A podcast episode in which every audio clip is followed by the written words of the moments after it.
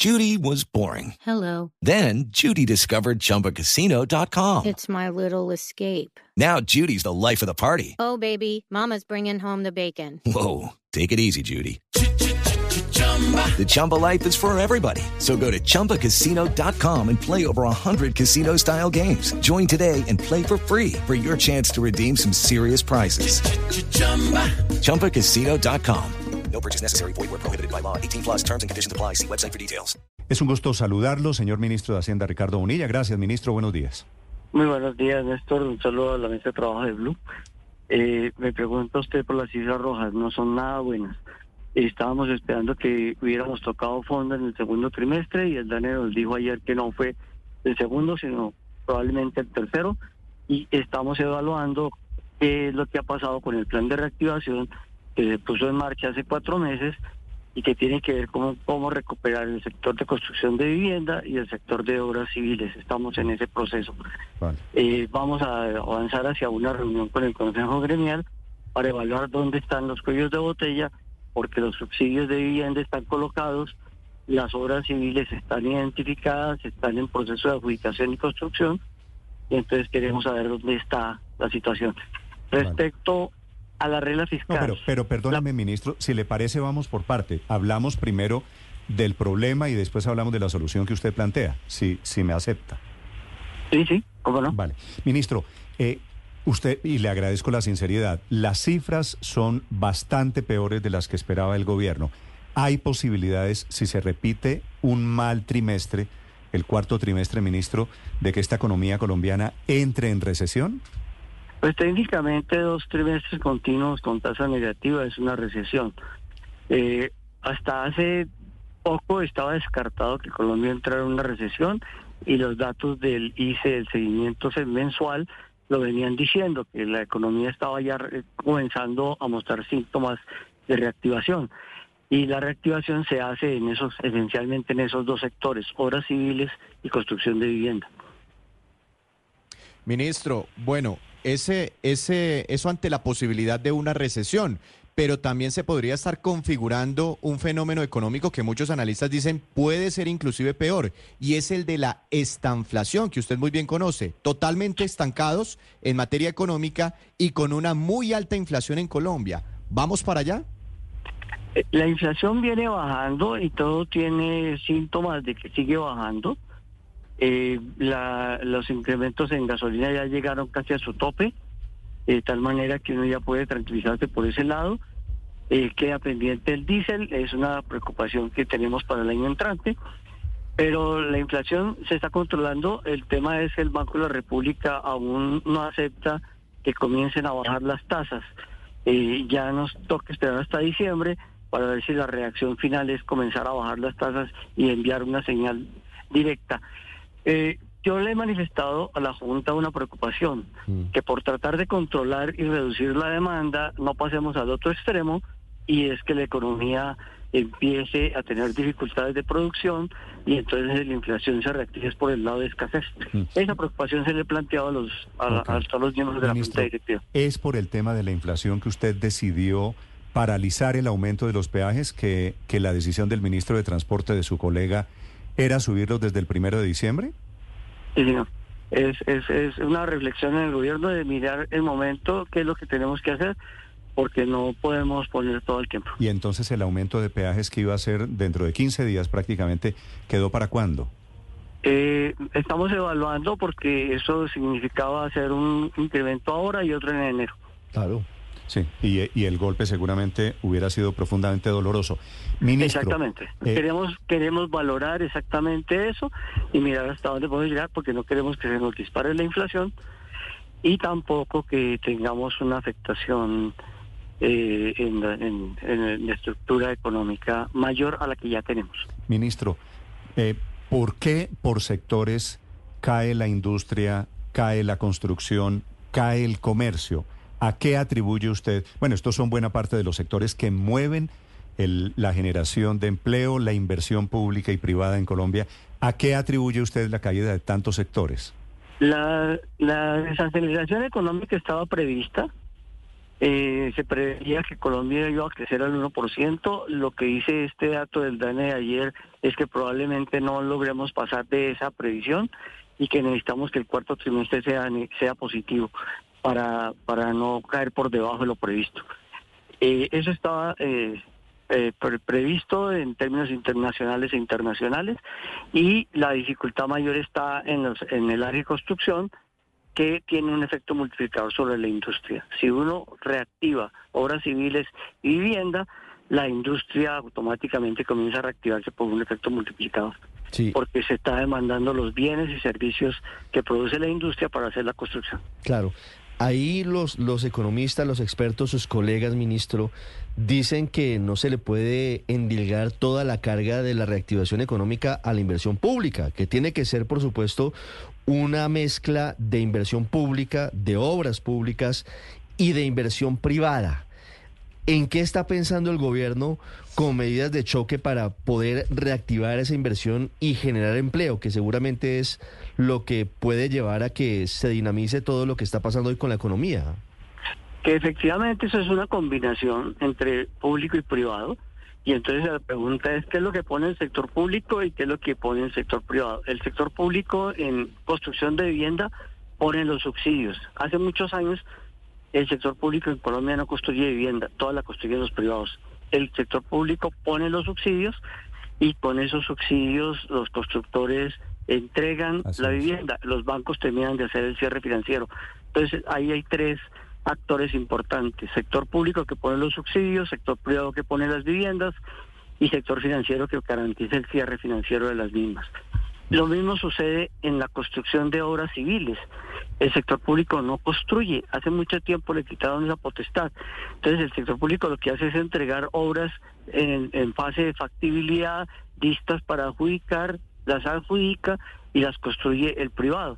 Mm. El sector financiero garantiza el cierre financiero de las obras. Entonces esto sigue siendo una combinación de, de estos tres actores. y aquí la reactivación económica es un compromiso de los tres. Ministro, ¿usted comparte el diagnóstico de que la generación de vivienda, eh, tanto nueva, vivienda bis, vivienda de todos los estratos, está paralizada en Colombia? Las cifras de Camacol, la caída de la construcción de vivienda, de compra de vivienda, las cifras son muy malas. ¿Eso no le preocupa a usted en particular, ministro? ¿No hay una ruptura allí entre el Ministerio de Vivienda y los constructores? Eh, no creo que haya propiamente una ruptura. Lo que hubo al comienzo del gobierno fue un desencaje entre el subsidio de cuota inicial y el subsidio de la tasa de interés. Eso lo resolvimos hace cinco meses y a partir de, ese, de, de haberlos puesto los dos subsidios al tiempo, el Ministerio de Vivienda logró colocar y volver a entregar subsidios. Ya nos dice la ministra que ha entregado 45 mil subsidios este año y le quedan por entregar 20 mil. Sí, pero esas cifras no, no son necesariamente buenas, ministro.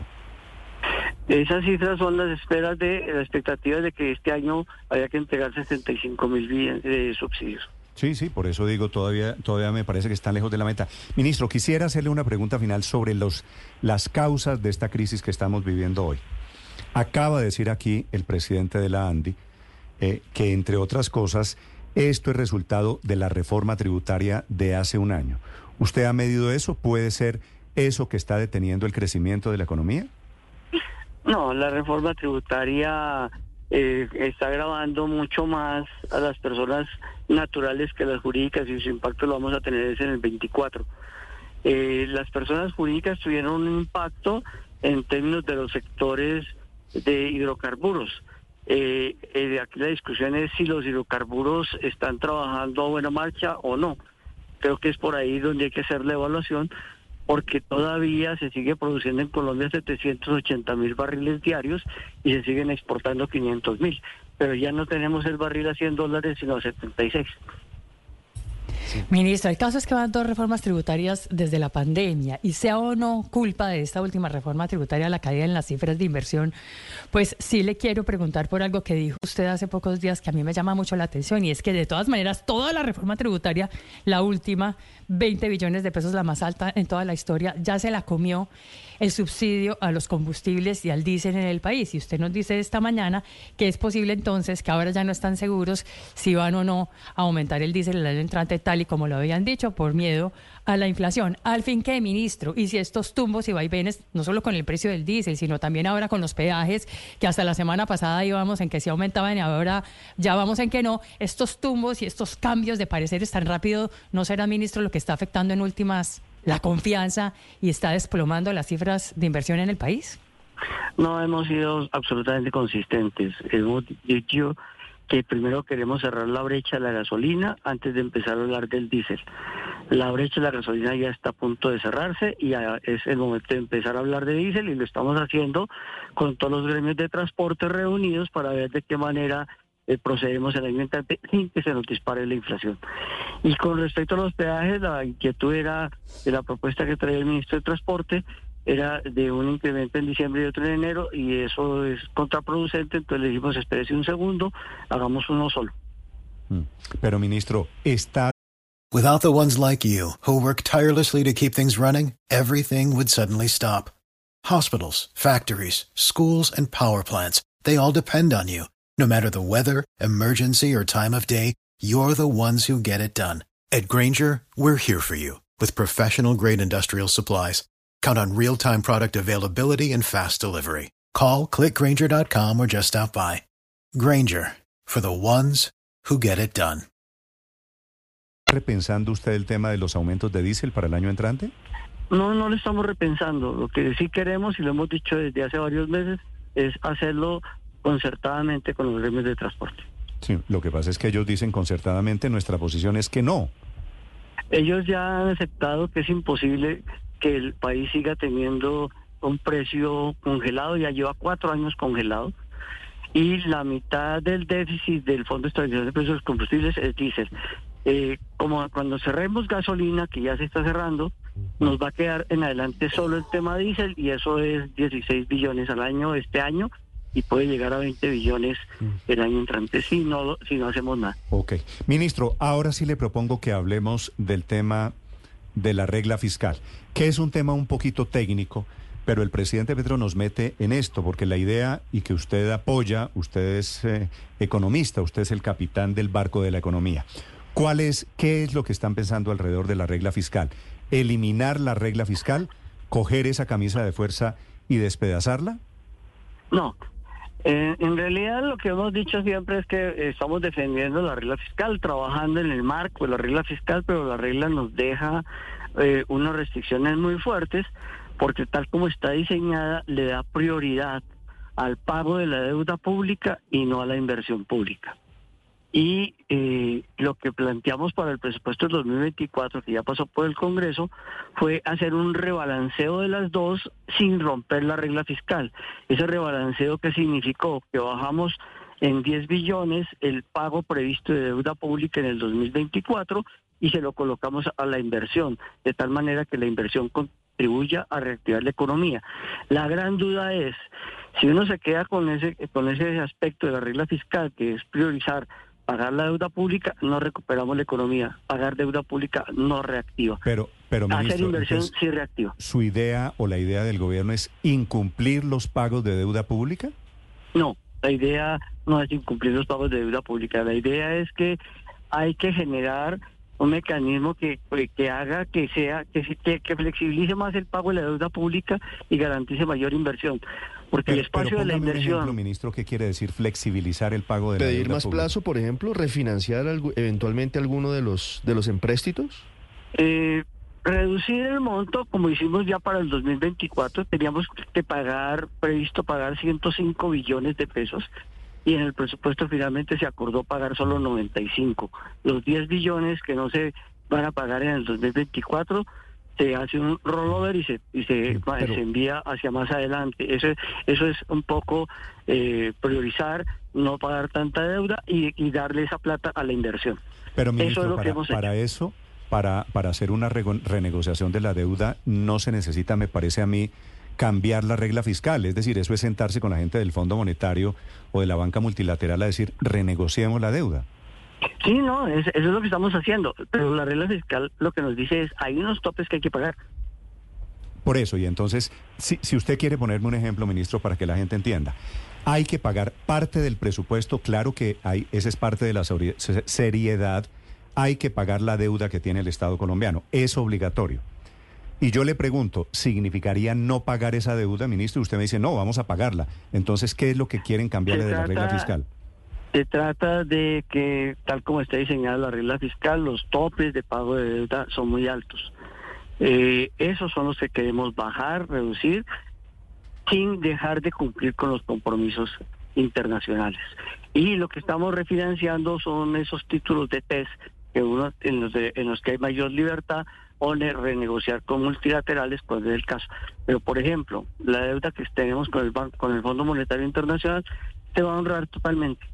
El primer pago se hará en el mes de febrero del 2024. Ministro, esto que usted está diciendo, ¿no será que tiene un efecto en los mercados? ¿No será que de inmediato hoy, esta misma mañana, dentro de un minuto, se dispara el costo de la deuda pública en Colombia por cuenta de eso? ¿El ministro quiere incumplir o renegociar la deuda del gobierno colombiano con los acreedores internacionales? No, no estamos incumpliendo ni renegociando. Estamos planteando que el problema de la regla fiscal es que genera una inflexibilidad y cualquier modificación de regla fiscal es un proyecto en el Congreso. No estamos radicando nada en el Congreso para modificar la regla fiscal. Es un- una polémica que tenemos que abrir para en algún momento mirar qué hacemos con esa inflexibilidad del pago de la deuda, ¿Ustedes han pensado, porque tenemos que invertir más para reactivar la economía.